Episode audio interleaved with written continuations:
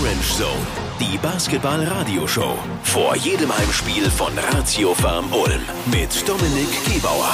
Ich sag's mal so, ich kenne dich aus Bamberger Zeiten schon ein bisschen länger. Neu zu den Ulmer gekommen, Patrick Heckmann. Hallo. Guten Abend. Radio 7 Orange Zone. Unser Gast. 27 Jahre alt, 139 Bundesligaspiele auf dem Buckel, kurz Patrick Heckmann.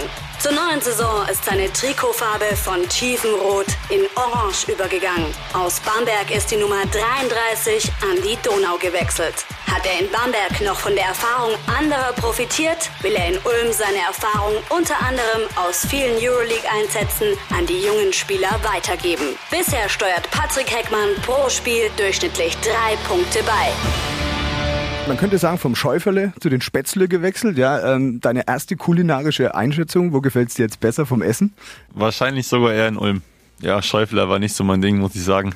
Da sind äh, Spätzle und Maultaschen schon eher mein, äh, mein Lieblingsessen. Passt es gut in den, in den äh, Ernährungsplan eines Profisportlers? So Spätzle im Maultaschen und solche Dinge? Oder ist das eher was, wo der, der Coach sagt so, nee, nee, lass mal? ja, ich denke, das kann man schon äh, ganz gut kombinieren mit auch ein paar gesünderen äh, Beilagen. Also so ein Salatblatt hilft. Ja, Salat, Gemüse. Du bist jetzt jemand, der jetzt nicht so häufig jedes Jahr irgendwie den Verein wechselt. Du warst jetzt einige Zeit in Bamberg. Ähm, bist du vom, vom Typ Mensch her jemand, der öfter einen Wechsel eigentlich braucht oder der dann schon eher ein Gewohnheitstier ist?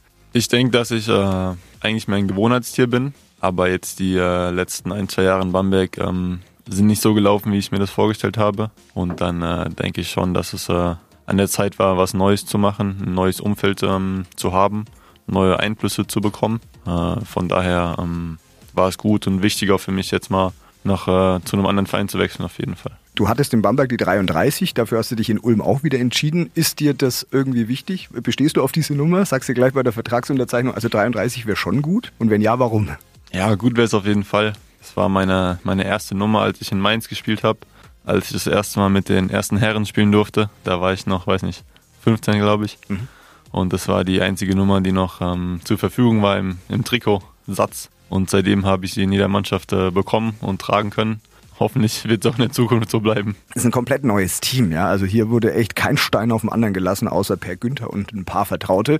Anfang mega, zweimal gegen Fechter gewonnen, Spektakel, Fans, Arena begeistert. Jetzt ist es so ein bisschen abgeflacht und jetzt kommen auf Facebook und Co. schon wieder die ersten Negativstimmen. Was ist denn aus deiner Sicht passiert? Oder war das sogar erwartbar?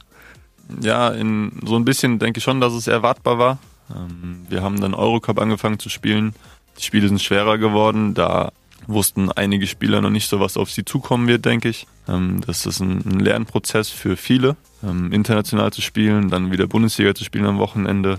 Äh, nichtsdestotrotz müssen wir an uns arbeiten. Wir haben jetzt in den letzten Spielen gesehen, dass wir Kommunikationsprobleme haben, dass wir manchmal nicht zurückgelaufen sind, dass es äh, ja, so, so ein paar grundlegende Dinge waren, die wir in den ersten Spielen hinbekommen haben. Aber wenn die halt nicht funktionieren, dann wird es schwierig für uns Spiele zu gewinnen. Als du zuletzt äh, begonnen hattest, in Bamberg zu spielen, da haben dich ältere Spieler wahrscheinlich immer wieder mal in die Hand mitgenommen. Da warst du einer der Jüngeren. Jetzt hat sich das ein bisschen ja gedreht. In der Ulmer Mannschaft, die sehr jung ist, bist ja du schon einer der, der erfahrenen Füchse.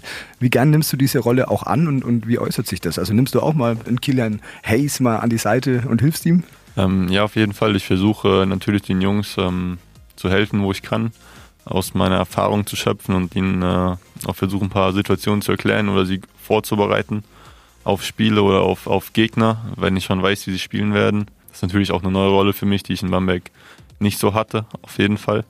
Aber ich versuche trotzdem das Beste draus zu machen und den Jungs äh, so gut zu helfen, wie ich kann.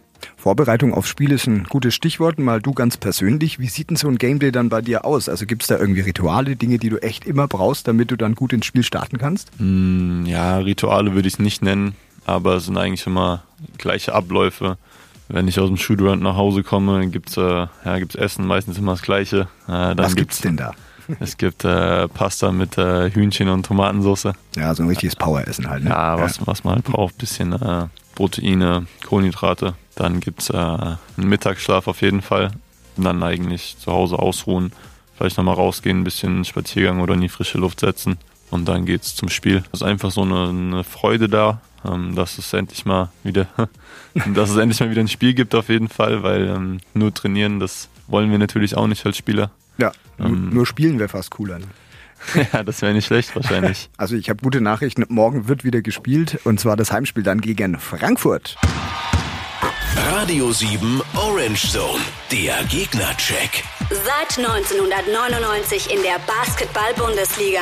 2004 sogar deutscher Meister gewesen. Die Fraport Skyliners Frankfurt. Der Auftakt in die neue Saison eher mäßig. Nur eines der letzten vier Spiele konnten die Frankfurter gewinnen. Macht unterm Strich derzeit Tabellenplatz 13. Umso wichtiger also für die Ulmer, dieses Heimspiel zu gewinnen. Besonders im Blick sollten die Ulmer dabei den US-Amerikaner Lamont Jones haben. Er steuert für die Frankfurter bisher durchschnittlich 18,5 Punkte pro Spiel bei.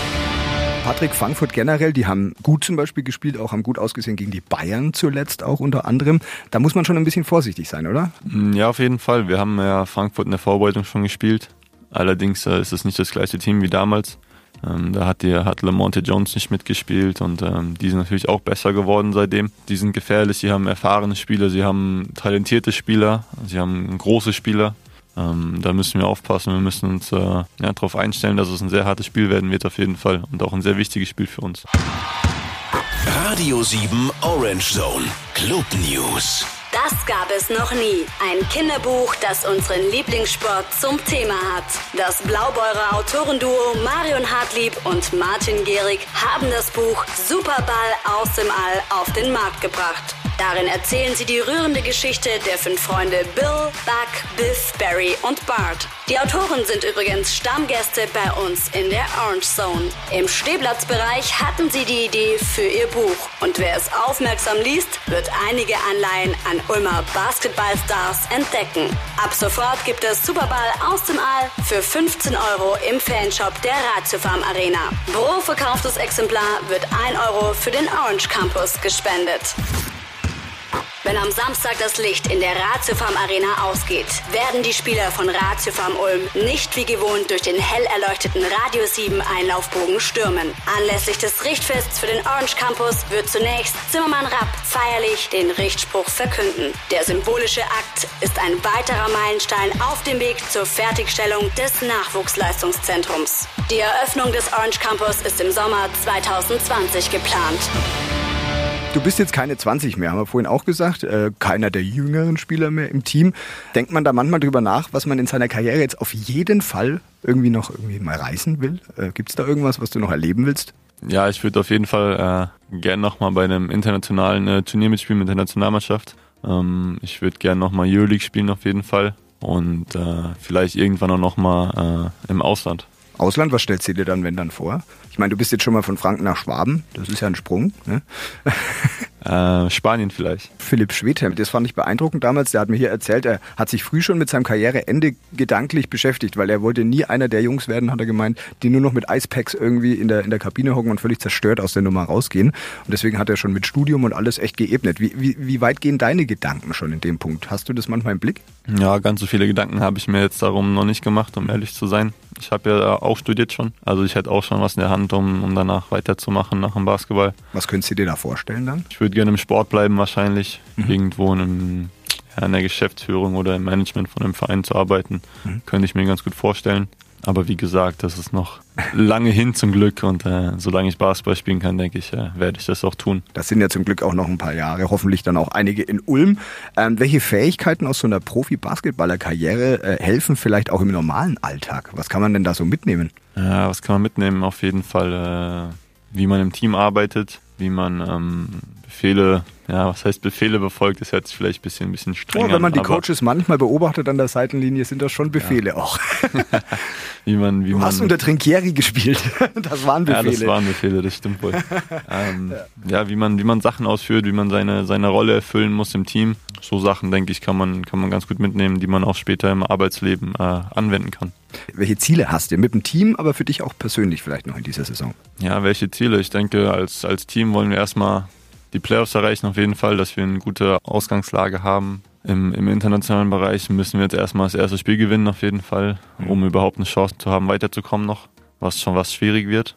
Und persönliche Ziele sind auf jeden Fall mal, dass ich an meine Leistungen aus den, aus den ersten ein, zwei Jahren anknüpfen kann, die ich in Bamberg gezeigt habe. Da ja, bin ich nicht äh, zufrieden mit mir selbst, wie es wie die letzten ein, zwei Jahre gelaufen sind. Und ähm, das will ich mir beweisen, das will ich auch ja, unseren Fans und den, den Zuschauern beweisen, dass ich, dass ich das noch kann und dass ich äh, weiterhin so spielen kann. Dafür drücken wir dir alle äh, Daumen. Vor allem hoffen wir, dass du verletzungsfrei weiterhin durch die Karriere kommst und sagen Dankeschön für den Besuch. Patrick Heckmann. Vielen Dank. Vor jedem Heimspiel von Ratio Farm Ulm. Orange Zone. Die Basketball-Radioshow auf Radio 7 mit Dominik Gebauer.